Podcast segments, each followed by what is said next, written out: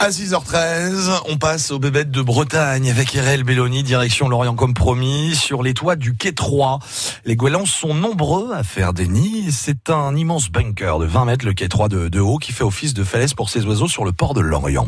Il y a des nids, des nids de goélands un peu partout, à même le sol, avec deux à trois œufs verts tachetés. Des bénévoles d'ailleurs procèdent d'un comptage de nids et de goélands dirigé par euh, Yves Lebaille de Bretagne Vivante. Et certains œufs ont déjà éclos. On écoute. Ils sont déjà assez gros. Hein. Ils sont. Ça, c'est des petits poussins qui ont peut-être bien euh, déjà 3 ou 4 jours. C'est marrant, ils ressemblent aux œufs. Ah, ils ont, en fait, euh, les œufs ou les poussins, s'ils sont semblables, c'est pour avoir une tenue de camouflage. Et c'est les œufs et les poussins, c'est ce qui est le plus fragile chez les, chez les goélands, parce que ben, ça vole pas, ça se déplace assez mal. Et euh, leur vie est plus dangereuse. Ouais. Et, et, du coup, c'est pour ça qu'ils sont très très mimétiques. Tout à l'heure, il y en a pas mal que, où je suis passé, je les ai vus vraiment au dernier moment. Tiens, ouais, un œuf là qui est, qui est abandonné. Euh, alors, par contre, je suis où? Toi, 7, on est à 23. Non, on n'est pas 23, on est 24. 24. Il est abandonné ou il est peut-être parti de ce nid-là, non? C'est pas sûr du tout. Mais alors, je touche pas les œufs qui sont hors du nid parce que s'ils sont pourris, après, t'as as une odeur sur les doigts qui est assez incroyable. Ils doivent commencer à couver à partir du deuxième œuf, ce qui fait que souvent, euh, tu as vu là, on avait deux gros poussins et un plus petit parce que le, troisième œuf a été pondu un peu plus tard. Et résultat, euh, il éclot un peu plus tard et comme ça grossit très vite, le, les quelques jours, un ou deux jours de différence va suffire à faire une différence de, taille entre les deux poussins.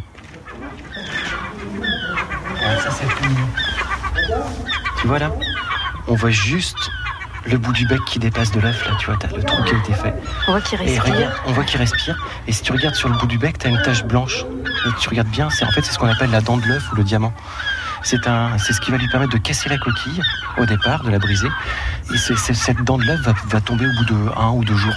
Ce qui fait que, tu vois là, les poussins qu'on a vus juste avant, ils avaient plus ce truc-là. C'est ça aussi qui me permettait de savoir que c'est des poussins qui étaient âgés de 3 4 jours. Combien de temps il va mettre là à sortir? Plusieurs heures. Ah ouais Ouais, c'est pas, ça va pas se faire tout de suite. Et puis ça dépend vraiment de pas mal de, choses. Est-ce qu'il est costaud à l'intérieur? Parce qu'ensuite c'est les pattes qui vont pousser pour détacher le reste de la coquille. Et, euh, comment? Est-ce qu'il est suffisamment costaud? Euh, Qu'est-ce qu'il peut y avoir comme paramètre aussi? La, la, dureté de la coquille, qui a priori ça serait, ça aurait un lien avec l'humidité de l'air. Normalement, les parents, quand ils couvrent, vont justement réguler cette humidité pour faire en sorte que ce soit suffisamment humide pour que l'œuf se casse assez facilement. Mais si c'est trop sec, comme en ce moment il a fait super chaud, peut-être ils ont peut-être eu plus de mal, ça va être beaucoup plus dur. Voilà, tout, il, il, s'en cache des choses, mine de rien. Du côté de, de Lorient, vous avez sur FranceBleu.fr, bien évidemment. Merci RL pour ces bébêtes de Bretagne.